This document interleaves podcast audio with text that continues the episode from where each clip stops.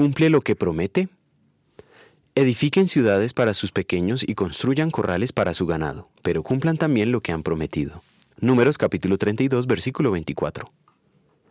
Al tercer mes de la salida de Egipto, en tiempos de Moisés, el Señor comunicó a los israelitas su propósito de que ellos sean su pueblo de sacerdotes.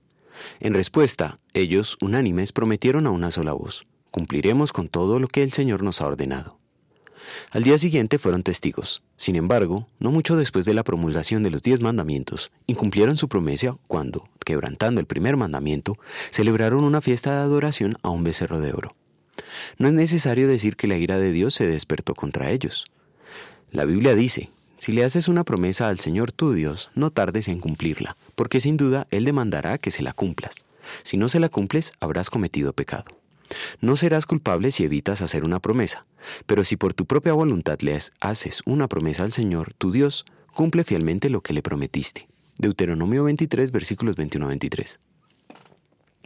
Sí, Dios quiere que cumplamos lo que prometemos. Lastimosamente confiamos en nuestra propia habilidad de cumplir nuestras promesas.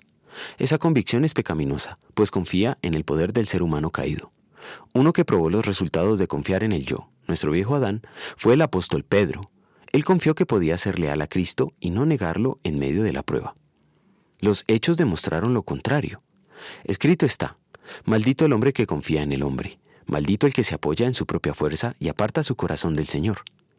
Por tal razón nos enseña, cuando hagas una promesa a Dios, no tardes en cumplirla, porque a Él no le agradan los necios.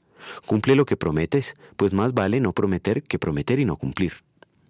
Pero incluso cuando cumplimos nuestras promesas, podemos pecar por sentirnos buenos por haber hecho lo correcto.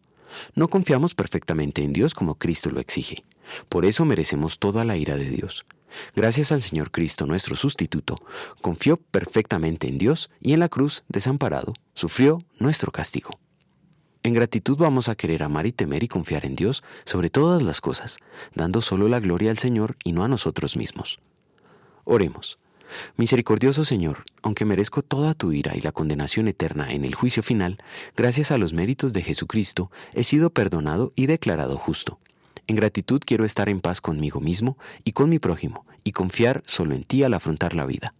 Concédeme serenidad para aceptar todo aquello que no he de cambiar, tu auxilio para cambiar lo que debe ser cambiado y sabiduría para percibir la diferencia. Amén.